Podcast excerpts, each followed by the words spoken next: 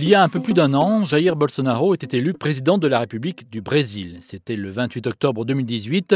Les Brésiliens portaient au pouvoir cet ancien militaire proche de l'extrême droite. Depuis, ils assistent à un profond bouleversement de leur pays, tant économique, sociétal, environnemental ou encore sécuritaire. Muriel Pérez est photographe et auteur. Il y a un an, elle a passé plus d'un mois aux côtés de ces Brésiliens. Elle témoigne dans un livre à paraître prochainement de l'ascension au pouvoir de Bolsonaro et du ressenti de la population. Bonjour Muriel Pérez, alors vous êtes une ancienne membre de la Fondation France Liberté, vous avez beaucoup travaillé dans le développement international.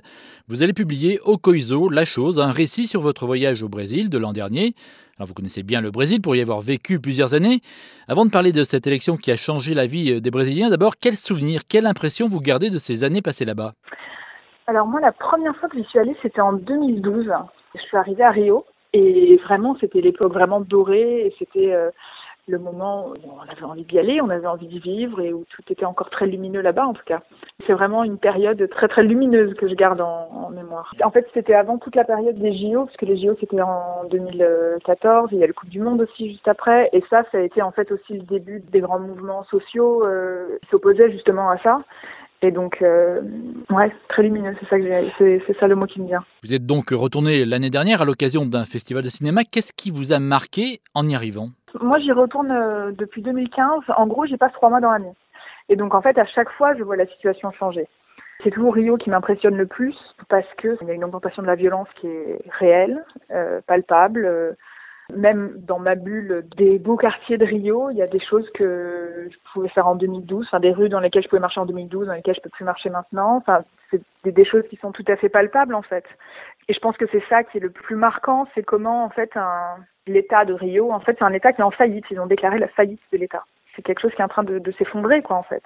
Donc ça, évidemment, c'est quelque chose qui m'a qui m'a tout à fait marqué. Et l'an dernier, j'ai passé d'abord un mois dans le Nord-Est et en fait, là, pour le coup, c'était vraiment la période des élections. Et donc, en fait, à ce moment-là, tout était devenu politique. Il n'y avait pas une discussion qui ne retombait pas là-dessus. Donc, en fait, tout le monde se positionnait.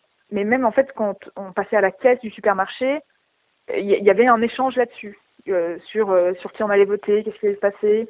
On remontait dans un bus, on parlait avec les voisins. C'était vraiment devenu quelque chose où tout était politique tout le temps. Et du coup, tout très polarisé. Et je pense que ça aussi, c'était, c'était, c'était très impressionnant en fait de voir à quel point on n'arrivait pas à penser à autre chose, on n'arrivait pas à, à parler d'autre chose en fait. Alors depuis l'élection, vous dites que les Brésiliens se sont retrouvés face à l'horreur qui se déploie de jour en jour. C'est quoi cette horreur que vous décrivez? Moi j'étais en fait pendant toute cette période où il a constitué le gouvernement, donc en fait on ne savait pas encore ce qu'il allait faire. Mais malgré ça, là tous les jours on, on commençait à recevoir des nouvelles de euh, bah, par exemple que euh, le ministre de la Justice qu'il allait nommer, c'est le juge Moreau, c'est la personne qui a mis Lula en prison. Ou son nouveau ministre de l'Environnement, qui est en fait un climato-sceptique. Il a, il a nommé pendant cette période-là euh, une ministre de la Famille qui est une pasteur évangéliste. Et euh, une des premières choses qu'il a fait d'ailleurs, c'était de supprimer le ministère de la Culture. Donc tout ça, tous les jours, il y avait une nouvelle pire que la veille qui arrivait et on se demandait quand est-ce que ça allait s'arrêter. Après, on, enfin, on peut faire un bilan un an plus tard aussi de tout ça et, et en fait, euh, c'est juste hallucinant, quoi. Alors face à cette horreur, vous mettez en avant la résistance des Brésiliens et leur force créatrice.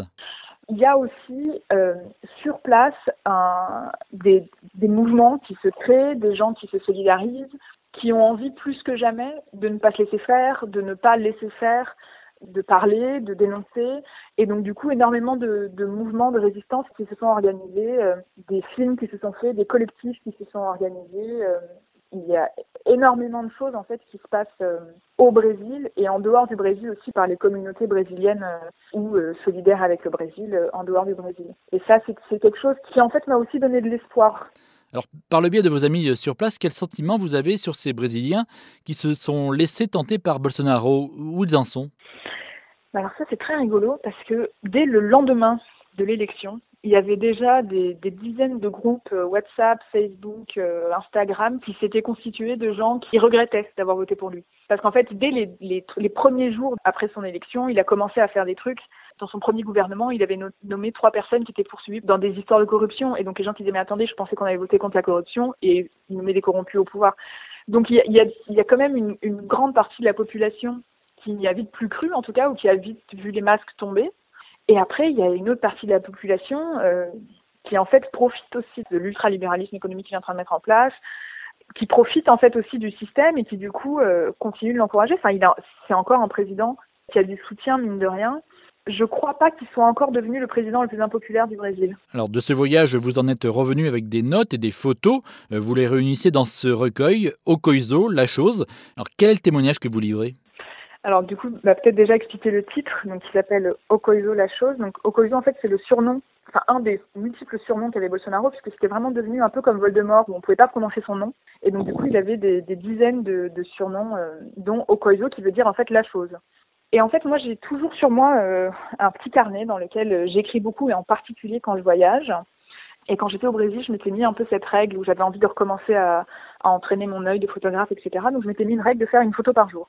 Quand je suis rentrée en France, tout ce que je venais de vivre au Brésil avait été tellement intense, j'arrivais pas beaucoup à écrire pour les gens, j'arrivais pas à raconter à mes amis ce qui se passait. Et donc c'est pour ça que j'ai décidé de, avec une amie d'enfance qui est graphiste, un jour en fait je venais d'aller récupérer mes, négatifs que j'avais fait développer.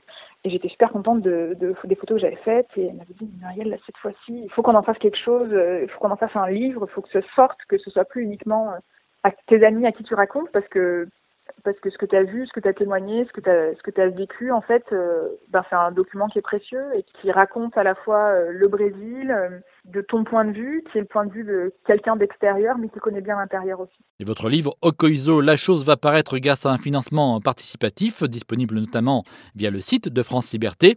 Et vos photos seront exposées à Paris, à la galerie du Floréal Belleville, du 12 décembre au 7 janvier 2020. Merci Muriel Pérez. Monde solidaire à retrouver sur fréquence Philippe Bourri, Fréquence Terre.